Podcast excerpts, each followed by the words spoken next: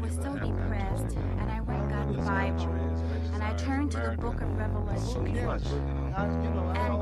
if people would just get and read the Bible and read the book of Revelations, they would really turn around and straighten up. 未来思维或者未来学给我们带来的一个很大的价值在于是说，嗯，未来它不是一个线性的单一的可能的。什么意思呢？就是说我们平时在思考呃未来一件事情的时候，我们考虑的更多的是说这个东西可能发生或者不可能发生，这是一种简单的二元的思考方式。那它带来的结果也只有两种，对吧？一种是发生，一种是不发生。但是从未来学的思维来讲，它更多的是说，我们看的不是说它。一定会发生还是不发生？而我们更多的关注在于是说，啊，它未来如果演变下去，会有多少种可能性？嗯啊，在不同种的可能性当中，他们跟我的关系是什么？哪些是我想要它发生的？哪些是我不想要它发生的？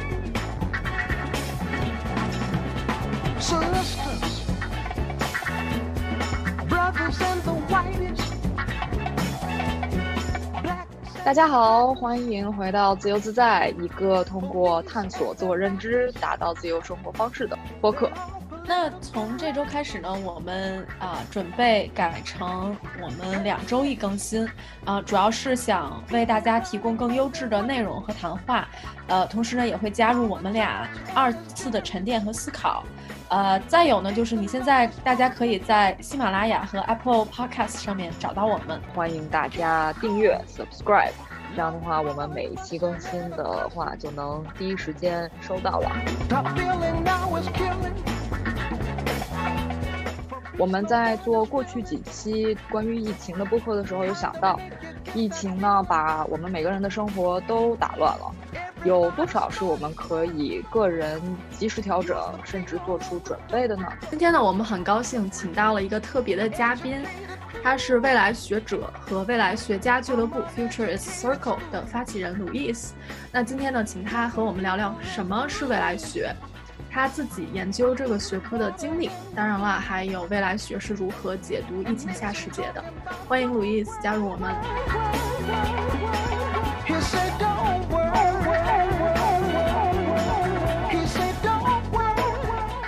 我觉得未来学这个概念的话，可能大部分的人都是没有听过的。然后当初就是接触到它的时候是什么样的环境？就是你一接触到它，对它特别感兴趣，是一个怎么样的？是怎么样的过程呢？嗯，这个事情还蛮有，就是它是有各种机缘巧合的。那其实，呃，我在 CCA 读书的时候，我正好有一门课程叫做这个，呃，颠覆性科技 （Disruptive Technology） 这样一门课程。然后在这门课程当中，其实呃，就是我跟我的这个呃同学来讲，我们研究的一个话题是关于这个啊未来的这个生物打印技术，它的一些可能未来的一些颠覆性的影响。当我们研究这样的一个话题的时候，其实我们发现说，哦，其实可能我们要看的最后这个技术能带来的影响，它不仅仅是说在于这个技术本身，它可能对于我们整个的社会，从我们的人，可能从我们的生活。方方面面都可能带来影响。如果这个技术它带来了非常大的一个，呃，一个普及的效果的话，那比如说我随便讲，每一个人都拥有了这样的一个生物打印技术的话，啊，我们每个人会怎样变化？我们的生活，我们的世界会怎样变化？那可能另外一种可能性对于我们来讲就是说啊，那是不是这样的技术会拉开社会的贫富差距？那可能它是不是仅是一些社会中少有的人他会拥有这样的技术？那在这个时候。我们的生活、我们的社会、我们的世界会发生怎样的变化？当时我们在做这样的一个项目思考的过程中，那我后来就意识到说，OK，它其实是有一套啊系统的方法去帮助我们去啊去思考未来的。我那个我们学校来讲也有这样的一个课程，但可惜的是，它是因为是一门选修课已经被报满了，那所以迫不得已，我就选择了去这个啊斯坦福去读这门课程。那正巧的是，就是斯坦福大学这个老师，他也是 Mark Mark g a n i a 就是全球非常知名的一个游戏设计师。他在做的一件事情，就是说怎么去通过啊游戏设计去帮助大家去思考未来、理解未来。那其实就是呃，有在这样的一个机会当中，然后啊，我是算是第一次啊学到了啊未来学的这个东西，然后以及说，因为他当时给我带来了一个真的很大的一种思维放思维上的一个转变啊，最早的时候可能是偏向于这种商业化的思维，那商业化的思维更多的是说我怎么去考虑啊一种。比如说这种啊投入的产出，对吧？怎么去看一些啊全盘的这种思考等等。那到后来，我转向了这个设计策略。设计策略来讲，它更多的是说怎么去用设计思维的方式去思考问题。设计思维更多它强调的是说一种啊以人为中心的这种 human-centered 啊这种思考方式。对，但是你会发现说啊，其实。如果你光站在一种我刚刚讲到一种纯商业的思维方式中去思考某一件事情，和你只是针对于聚焦放大个体的这种需求视角去思考问题，它都是远远不够的。那在这个时候，你可以加入了就是未来思维。什么是未来思维？它是可以帮助你去啊以一种系统的方式去看待一件事情，同时你可以加入一个时间轴在里面。未来思维或者未来学给我们带来的一个很大的价值在于是说，嗯，未来它不是一个线性的单一的可能的。什么意思呢？就是说我们平时在思考呃未来一件事情的时候，我们考虑的更多的是说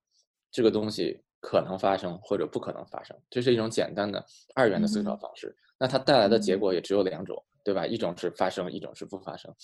但是从未来学的思维来讲，它更多的是说，我们看的不是说它。一定会发生还是不发生？而我们更多的关注在于是说，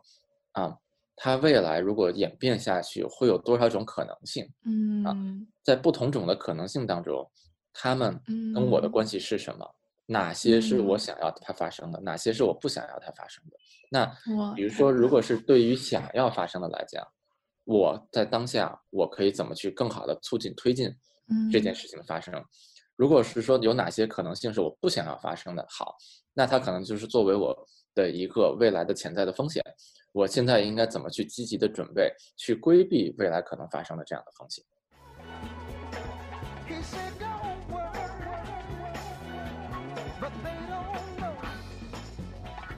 好像是已经被证实了，就是我们有不同的平行世界，然后每一个平行世界都会。有不同的可能性发生，然后会延续着这个可能性去创造自己的这个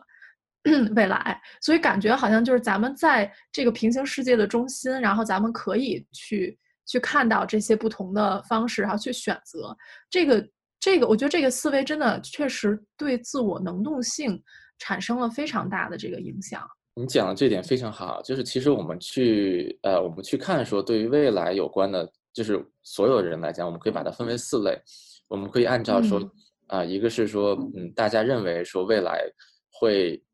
变得越来越好，还是越来越差？那另外一个维度来讲，就是说从个体的视角来讲，你有多大的影响力可以去影响未来？那我们其实也持续的做了这样的一些啊调查，那其实我们发现，对于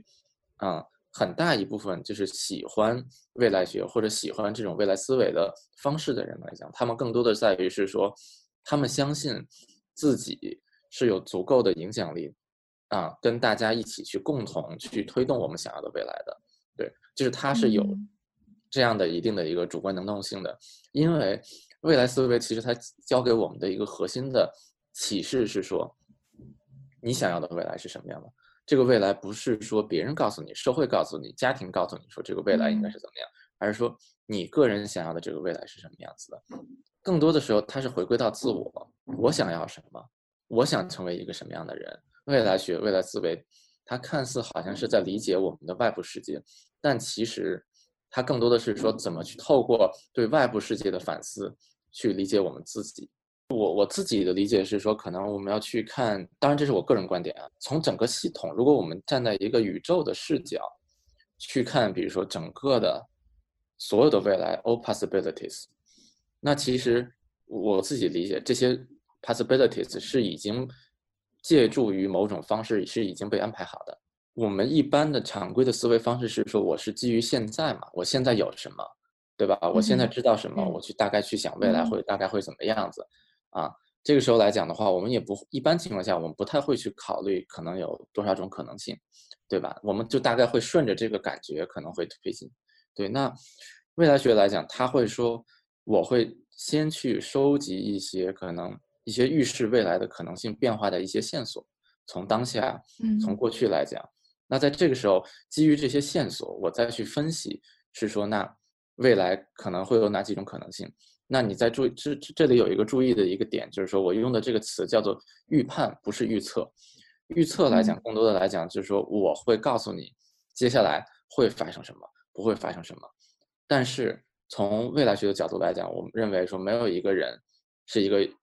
是可以预测未来的。对我们更多来讲是说我们去可以预判未来。预判的意思就是说，刚刚我讲到了，就是我们知道说未来可能会存在多种可能性。好，当我们系统的分析了这些多种可能性的时候，那我们大概知道说，从今天从现在开始，我们有有限的时间、有限的精力，我们应该怎么去分配我们不同的资源和时间，让它可以去推动或者去啊、阻止可能未来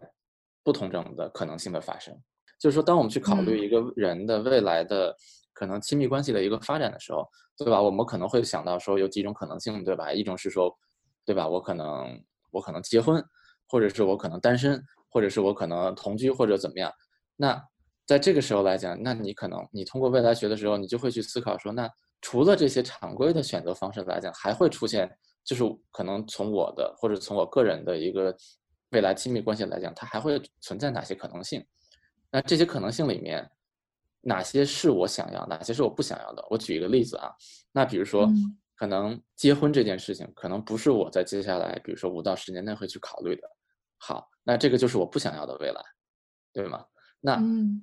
当我在基于现在去思考我未来的亲密关系的时候，我就会去想说，OK，如果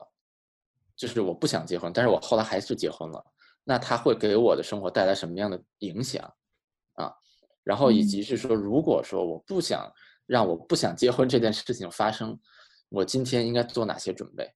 去提前预防？那其实很多都是跟自己对话，还有跟别人对话，然后让我感觉就是一个长远思考的一个方式，然后好像就是在不停的在做排除法，做那个分支数，就是自己给自己设计自己的未来。对，这里面其实你讲的很有意思的一个点，就是刚刚讲到分支数的这个概念吧。那其实我们也有一个，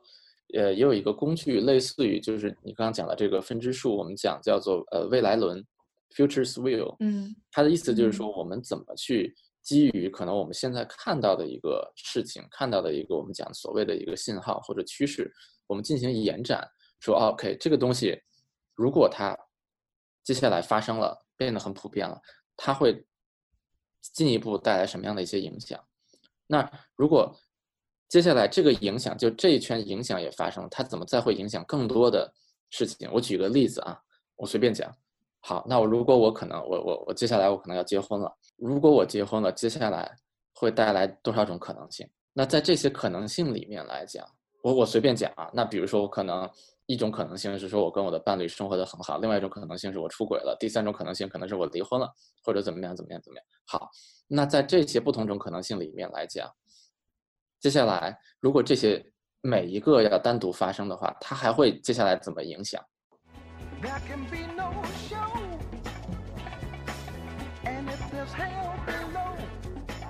实际上真正发生的一定会是我们想到的这些这些选择中的一个嘛，就是也有可能未来是我们完全没有想到的。这个其实就是我们讲到说关于未来思维的是说，它有一个基本的思考框架，是说未来是有几种类型的。对，就像我刚刚讲的是，如果我们站在的是一个上帝视角的话，所有的事情加起来是百分之百可能性会发生的，就是所谓的全可能事件嘛。对，但是在以个体的视角去看的时候，因为我们的认知是有限的，我们大部分情况下只能在我们已知的范畴里面，这个包括我们已知的已知和已知的未知里面去思考一些问题。那这个时候总会有一些未知的未知的可能性的出现。那我举一个例子，就是可能讲最近的这个疫情的这件事情啊。那站在比如说专业机构的角度，比如说像比尔盖茨，比如说像啊、我们讲可能是啊、中国的这些专业的医疗机构来讲，他有做这样的一些病毒的一些持续的多年的一些监测，对吧？那在这个时候来讲，对他来讲，疫情这件事情就不是一个完全随机突发的事情，啊。但是对于我们大部分人来讲，我们的信息、我们的认知是有限的。我们每一个人并不是一个所谓的传染病专家。那在这个时候来讲，它对于我们就是一个随机的，或者说是一个未知的一个突发的事件。那换句话说，它就是一个对我们大部分人来讲，它是一个黑天鹅事件。但对于这些专业的人士来讲，这并不是一个黑天鹅事件。嗯，那就是单从疫情的这个角度来讲的话，专家是其实是已经有能力考虑到这个未来了。对，就是在疫情刚刚呃一月份、二月份发生的时候，我们其实，在跟全球的呃未来学家也在这个方面一直在保持的沟通。那大家也其实讲到了说，类比可能之前，比如说在在墨西哥，然后在可能在非洲或者是在哪里的这样一些各种各样的一些疫情，那大家其实已经说可以判断说，其实这件事情就是疫情这件事情，就是说这种基于可能在动物啊身上，然后传染到人身上的这样的疫情，它肯定会发生，只是说我们不知道在在哪里发生，以及什么时候发生，以及它的影响会有多大。对，所以，我我们就是我们在接触这个呃联合国粮农组织的这个传染病方面的专家来讲，他们说，他们关心的现在更多关心是说下一次疫情什么时候到来，也就是说这个新冠病疫情二点零它是什么样子的，它什么时候会到来，我们应该如何去监测，如何去规避下一次这样推倒重来的这样的一个风险。其实，呃，疫情这件事情，它。帮我们极大的推动了说我们离未来的一个距离，嗯，怎么讲呢？就是说可能宅文化这件事情来讲，那可能在疫情之前，它更多的是对于一些可能我们讲就是一些很宅的人，对吧？他可能不出门，然后可以去怎么样怎么样怎么样的。但是因为这样的一个疫情，让我们每一个人都必须在家居家隔离。那在这个时候来讲，它其实让我们。领略到了，说那这个是不是会 作为未来的一个极端的可能性？如果未来说可能出现一个什么样的情况，我们都不用出门了，或者我们不需要出门了，那我们现在其实已经可以去提前的去体验这样的生活了。在这个时候，我们就可以去思考说，那这是不是我们想要的？这对我们来讲会产生什么样的变化？比如说，我们看到了啊，这里面可能会存在一些问题。那比如说，对于老年人来讲。老年人他是不习惯去使用线上的方式去生活、去买菜啊什么的。那在这个时候来讲，我们的这些所谓的生活的基础服务，它有没有涉及到考虑老年人的这些啊，就是使用习惯上？极端的有这样的一个条件，极端的去感受到了一些未来。那可能在其实这个未来可能还没有完全到来之前，我们到今天已经有这种预演了。我们可以去做一些充分的准备，就是避免在那个未来真的。已经发生的时候，已经普遍的时候，我们再重新去思考我们该怎么做。嗯，这个就嗯嗯嗯，聊到了一个我想问的问题，就是目前全球的未来学家对疫情后的世界有什么样的预判呢？呃，我们过去的这种稳定的这种状态已经被打破了，这个也是我们看到说，那可能从这个疫情本身来讲，从历史上来看的话，它的影响力应该不亚于说我们可能讲西方的这个。啊，九幺幺事件，或者是这个呃零呃零八年的这个呃金融危机事件，它是一个，它作为的是一个分界点，它是一个分水岭，就是在它之前的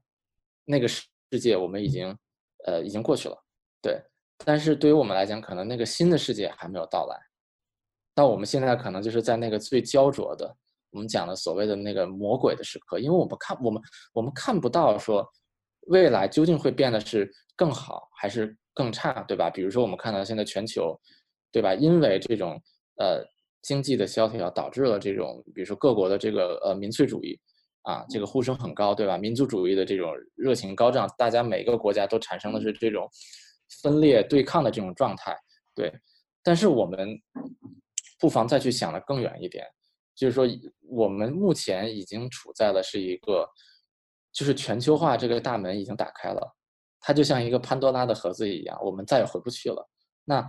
我我所看到的是说，那可能短期来讲，确实因为目前的这样的一个特殊的时间节点，我们会有这样的一些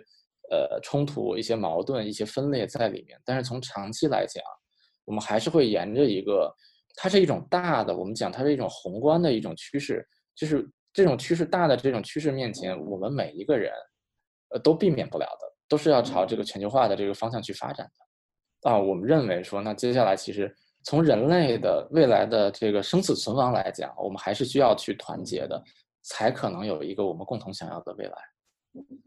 在这样的情景下，嗯、因为我们在疫情里面也看到了左右翼的这个分歧越来越大，然后也就是因为这样的情况，这个民粹主义出现了，然后世界的两极分化，无论是意意识形态上，还是政治上，还是贫富差距上，都是越来越大，越来越大。然后它就是感觉给人是一个失衡的感觉。然后那疫情的话，现在感觉是在加速，又在加速这个进程。就是虽然就感觉上是应该更团结，才能嗯呃才能度过这个，但是实质实际上发生的并不是这样的。那就是在这样的情况下，就是在大家想要不同的未来的这样的情况下，未来学是怎么看待？嗯，这是一个非常大的问题啊！分享一下，就是说，可能呃，从我个人来讲的一个思考，其实所谓的这种冲突来讲，或者是矛盾分裂来讲，那是说明说我们没有找到一个合理的一个对话的方式啊。它其实不管嗯是国家与国家之间，还是个体与个体之间，我们都是有需要一种沟通的一种方式的。对，如果有这样的沟通方式，每一方可以去把自己想要的未来可以很坦诚的讲出来的时候，我们肯定是能够找到这些共同点的。那对于可能从怎么去推进我们的未来的这个这个这个角度出发的话，那更多的是说我们放大的，不是说彼此这个差异的点，而是说我们要看的是说我们共同的这些点，跟人与人之间的关系也是一样的。为什么我们朋友圈里面的很多人最后就是就失去联系了？那为什么我们又会有一些新的朋友加进来？它的一个根本原因在于是说，那些失去联系的朋友来讲，对于你，对于我来讲，他是没有一个共同的未来的。而这些新的朋友来讲，是说我们已经看到了，我们是有一些对未来的共识的，我们才有可能继续往前走。对国家也是一样的。嗯，哎，我不知道为什么你说到这儿，我突然觉得它实际上是一个，就是我们不是所有的人都有共同的未来，但是我们又又同时活在同一个世界、同一个宇宙下，然后又是互相有连接的，是一个嗯特别，对，是一个特别美的事情。你讲的这点非常 好，就是说我们去讲共同未来的意思是说，就是和而不同，不是说啊，因为我们这一小撮人，我们有这样的未来，我们就要告诉大家说，你们的未来是错的，我的未来是对的，你们都要去跟随我的未来。那目前我们就看到是说，那可能在从世界格局来看，可能对于某些国家来讲，它就是在发出这样的声音，就是说你们都要去跟随我的这样的未来。啊，但是从每个国家或者从每个个体来讲，我们各自都有我们想要的未来，那我们就可以找到我们身边有相似的未来的人，我们一起去推动这个未来的发展就可以了。而同时，不应该去排斥那些别人的未来，嗯，这是和而不同。嗯，对对对对对，其实这个跟我们自由自在播客的，我觉得宗旨也是相似，也希望我们每个人通过建造、探索、探索自我认知，建造自己想要的未来，达到一个和而不同，并且能够很啊平衡自己的自己与别人的相同与不同。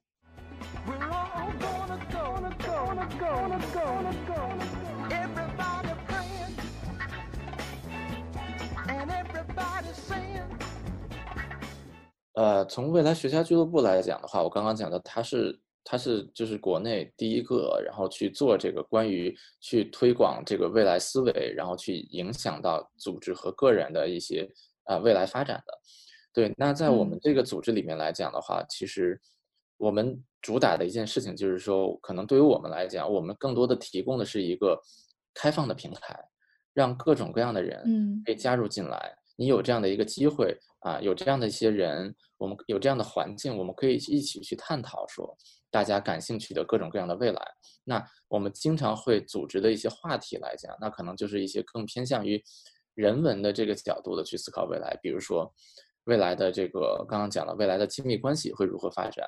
啊，未来嗯的这个呃独居生活，那可能现在城市里有很多年轻人是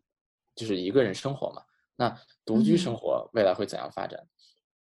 未来的教育、未来的学习方式、未来的可持续生活啊等等一系列的这些从个人你我的未来相关的这些话题入手，我们会定期，比如说举办一些可能是啊，偏向于一些沙龙、一些分享会，然后包括说也有一些工作坊啊，线上线下的我们都会去做，去探讨这样的一些话题，我们会产生出可能未来的一些呃各种各样可能性，我们会以一种图景的创意图景的形式把它展现出来啊。那另外来讲的话，就是我刚刚讲到说，我们也有一个这种为呃，就是连接一个全球的我们所谓在各个领域的这些未来学家的这样的一个智库。那这些人可能他是他是可能是在某些领域是学术领袖。那比如说我们这里有一位呃专家，他是这个呃联合国教科文组织的这个呃我们讲是未来学的一个首席的这样的一个呃角色，专门是推广未来学到世界各地去。那另外来讲，我们有一位智库，他可能是他之前是这个呃，他也是一位联合国的顾问，他专门是研究说未来的一个城市发展的，就类似我们会聚集这样很多很多的人，然后也定期跟大家去做一些交流。然后另外一个部分来讲，就是说我们也会去做一些这种我们讲叫做这个全球的趋势猎友 （Trend Safari），Global Trend Safari。它具体在做的一件事情就是说，我们会带领我们的这些小伙伴，每年挑选一个全球最具前瞻性的一个城市，我们去在那里去提前感受，说这是不是我们的未来的走向？那比如说，我们可能会去曼谷，我们会去感受当地的青年的亚文化，或者说我们去哥本哈根，我们去感受说这个未来的这个呃未来的出行方式，对吧？那为什么要去当地去感受？这里面其实涉及到说我们有一个假设，认为是说未来是不平均的分布在各个地方的。那对于有些地方来讲，可能这个未来已经提前到来了；有些地方来讲，这个对他来讲可能就是未来，对吧？我举个例子，可能嗯对于就是这个我们讲可能是移动支付这件事情来讲，那可能对于中国来讲，它已经是我们的现实了，现实不能再现实了，每天我们都都要用这个东西。那可是嗯嗯对于一个可能从来没有使用过移动支付的一个外国人，他来到中国的时候，那对他来讲，他就会认为这个东西对他就是未来。对他的国家就是未来，那所以这个时候来讲，就是说我们也是在做类似的事情，我们去提前去感知一些可能各种未来的一些变化，然后我们去找到说这个对于可能中国对于我们的未来会产生某种的关联啊。然后另外一个部分来讲，就是说我们也会做一些这种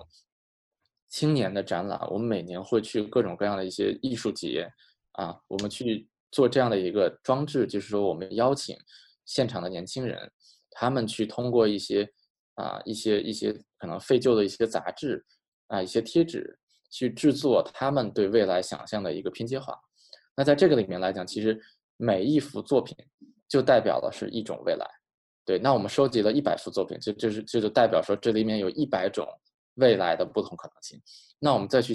再去啊分析是说，那这里面有没有一些相似的元素在里面？那如果这些有一些重复的相似的元素，那它可能就是一些规律。那这些规律来讲，它是不是代表的是说未来的我们可能会朝某种方向去发展？嗯，所以这是我嗯们会主要去目前会去做的几件事情，基于我们的这个呃未来学家俱乐部。就我们可能今年来讲的话，我们想去带大家探索的一个话题叫做这个去源社会。啊，就是我简单来讲，什么叫去源社会？就是说，呃，在过去来讲，人与人之间的关系更多停留在的是一种血缘的亲情关系。我们是以大家庭的方式去生活，或者说这一个村庄里面的人，大家都是一个姓氏的，可能大家都是有一或多或少的血缘关系的。到后面，我们可能变成了一个所谓的地缘关系为主导的，就是说，尤其是当我们生活在海外或者是生活在异国他乡的时候，这个时候我们看重的更多是说，哎，我有没有身边有一群老乡？这个时候会产生这个同乡会嘛，或者是一些这种以啊、籍贯为连接点的这样的一个人际交往方式。啊，然后再到后来就是我们可能进入这种现代的工业社会里面，我们已经就是我们更多是以这种工专业的这种职场，在这个时候我们接触到了很多人际关系，都是基于我们的工作当中的我们的同事啊、我们的客户、我们的合作伙伴，这就所谓的一个业缘啊，然后再到后面就是说我们有了这种就是啊、我们讲就是亲缘嘛，亲缘来讲就是说围绕我们的这种亲密关系的这种方式组成的，可能是朋友啊，可能是亲密的什么伴侣啊，类似这样的一些概念。再到今天来讲，我们看到了说有一个新的人际关系可能会逐渐成为主流，就是我们所谓的趣缘。趣缘来讲的意思就是说，它更多的是以人与人之间的这种兴趣点连接，人与人之间的这种彼此的相似相同的价值观，或者我们刚刚讲到的，就是彼此共同的未来为连接嗯组成在一起。那在这样的一个背景下，它对于我们，比如说现在的居住方式，人与人的亲密关系，啊，人与人的可能甚至我们讲消费方式，可能是会讲工作方式等等一系列对于这些方方面面的我们生活中的这些领域都会产生影响。那所以说，我们想今年围绕这个去源社会这个趋势，我们去展开去做一些研究，做一些探索，说那它究竟怎么去改变我们生活的方方面面？那我们也希望能够去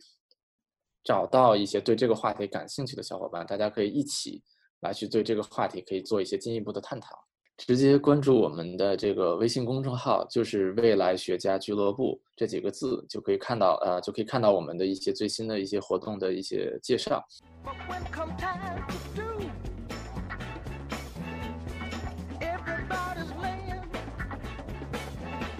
Just talk about the 我其实好奇好奇的话，可能也有不少听众也会好奇，未来学有哪些领域和就是职业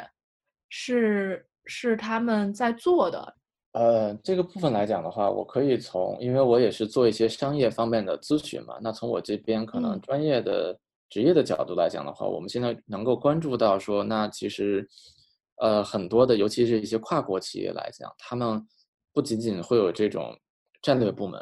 他们也会有这种所谓的前瞻部门。啊，前瞻部门里面，他们就会需要去找到有类似这样背景的未来学背景的，可能或者是说未来学家，或者是啊这方面的呃呃研究员，对吧？更多的嗯是说，他们帮助企业，他要去看这个大的整个大的一个一个一个 picture，一个大的一个全景。那这个全景来讲，可能不仅仅限于说未来这个行业会怎么发展，或者说未来我的这个企业会怎样发展，他可能要看的是说从从社会的角度，一个更大的一个宏观的视野。那同时来讲，他会去结合说，他会去找到可能不同的细分领域的专家，比如说我跟人类学家，我跟社会学家，我可能跟一些科技的一些方面的专家等等，这些人我们一起合作，去不断的去验证，不断的去思考说未来的这些可能性。那这个时候从这个里面，对于企业来讲是说，我们是可以去判断出来说，那 OK，接下来会不会产生一些新的机会？这些机会，它有没有可能是来自于不是我原有的行业里面的？这其实也很呃也很顺应说我们面目前看到说很多企业，尤其是传统行业的，对吧？我们都要去面临的一些这种啊所谓的一些转型。那在这个时候来讲，更多的可能我们要去看的，恰恰是说不是我们很了解的这个领域，它可能是行业外的，因为我们按照这种啊颠覆性的这种创新的理论来讲的话，就是这些颠覆性的创新，往往可能都是一些来自行业外的一些黑马。所以总结一下，就是未来学呃思维的话，它是一种思维方式，它是一个工具，然后并不是说，然后这个是嗯行业内可以用到，公司可以用到，然后政府都可以用到，然后个人也可以用到的。然嗯后它是实际上就是我们生活还有工作里面可以用到的工具之一。对我认我认为就是从一个很客观的角度来讲，就是说任何的方法都是有局限性的。那对对对。对未来未对于未来思维来讲的话，它更多的是说我们去啊、系统的考虑问题。那在这个时候来讲，如果你又你又具备一些，比如说商业背景，你会具备技术背景，又具备这个比如说设计思维的背景，对吧？你可以结合方方面面去看待一个问题。那在这个时候给你带来的这种视角会更加的全面。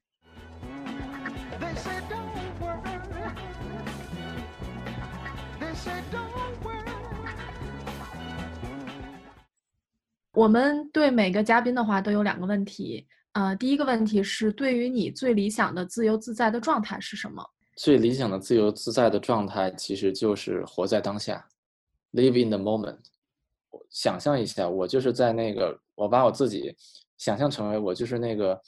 呃，怎么讲，浴缸里的那个橡皮鸭子。无论怎么那个水它怎么去流动，对我来讲，我就是那只鸭子，我只要享受在那里面浮漂浮的感觉就好了呀。好，那第二个问题是，目前你离自己最理想的自由自在状态有多远？嗯，我觉得我已经实现了呀。我我也是那个呃，首先来讲，因为呃，我也算是一个半自由职业者嘛。那其实来讲，很多时候啊、我的就是各方面的时间啊、工作状态都是由啊、自己来去规划的。你的自由看起来表面的是你的这种生活方式、工作方式、时间的分配，但另一方面来讲，就是说啊，你不工作的时候 啊，就你就没有回报啊。所以它也是有一有一有一个，就是在自由的另一面来讲，它也是有一个限制的，所以它是没有一个所谓的绝对的一个自由自在的状态。因为嗯我我也是属于半自由啊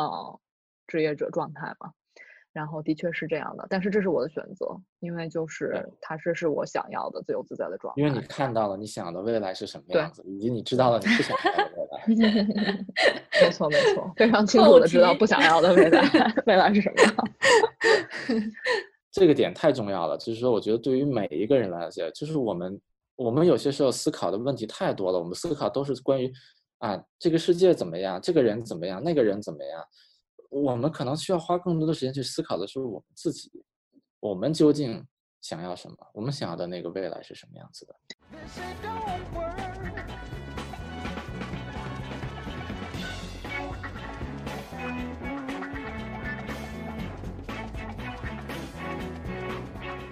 那其实呢，这期和鲁伊斯聊完以后，我对如何把握未来这个比较大而空的论点有了更深刻的理解。嗯，首先呢，把握未来这个事情，每一个人都有这个能力啊、只要大家通过捕捉身边的信息，用主观和客观的方式来预判未来，而不是预测未来。呃，还有一点呢，就是路易斯说的，未来有很多可能。呃，我们可能并不是在一个线性的时时钟时间轴上，那这个让我觉得对未来充满了期待。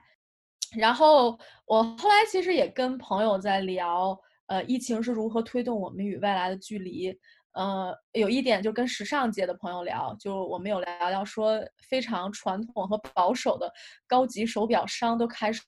了电商，他们连网站都没有建立起来。那那我们之前也讲到，包括和 Ivory 还有佳琪也讲过，就国家和国家之间的不同。那通过这一次疫情，其实我好奇，会不会带来人与人意识形态上更加的不同？期就是在跟鲁伊斯聊完了之后，这个星期我自己注意到的最大的一个点，可能就是基本上跟所有的人，无论是工作还是朋友，都会国外的朋友都会提到这个新旧新旧交替的这个问题，就是对他们而言，这是一个特别清晰的必须发生的事情。嗯然后其中有一个人就提到了，他说他还没有想好他想要活在什么样的新世界里，但是他当他在想新世界里面就是有什么旧世界的部分他不想要的，就是他说如果疫情结束了之后，大家还是回到过去生活里面那种按部就班，按照原来的规则，呃，一样的去就是又投回原来的生活里了。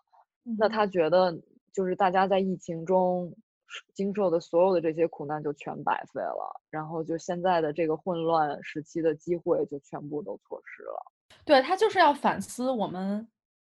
在我们自己的生活当中，我们想要什么，我们不想要什么，有什么是浪费我们的时间、精力、感情，有什么是我们更想去拥抱、更想去珍惜的。哎，我们在第十期播客的时候，嗯终于成功出来见了面，感觉这个我们的播客因为疫情疫情而起，然后我们在做疫疫情的最后关于呃和疫情相关的最后这一期播客的时候，它正好又是第十期，我们见了面了，感觉这个是完成了我们做播客的这一个阶段。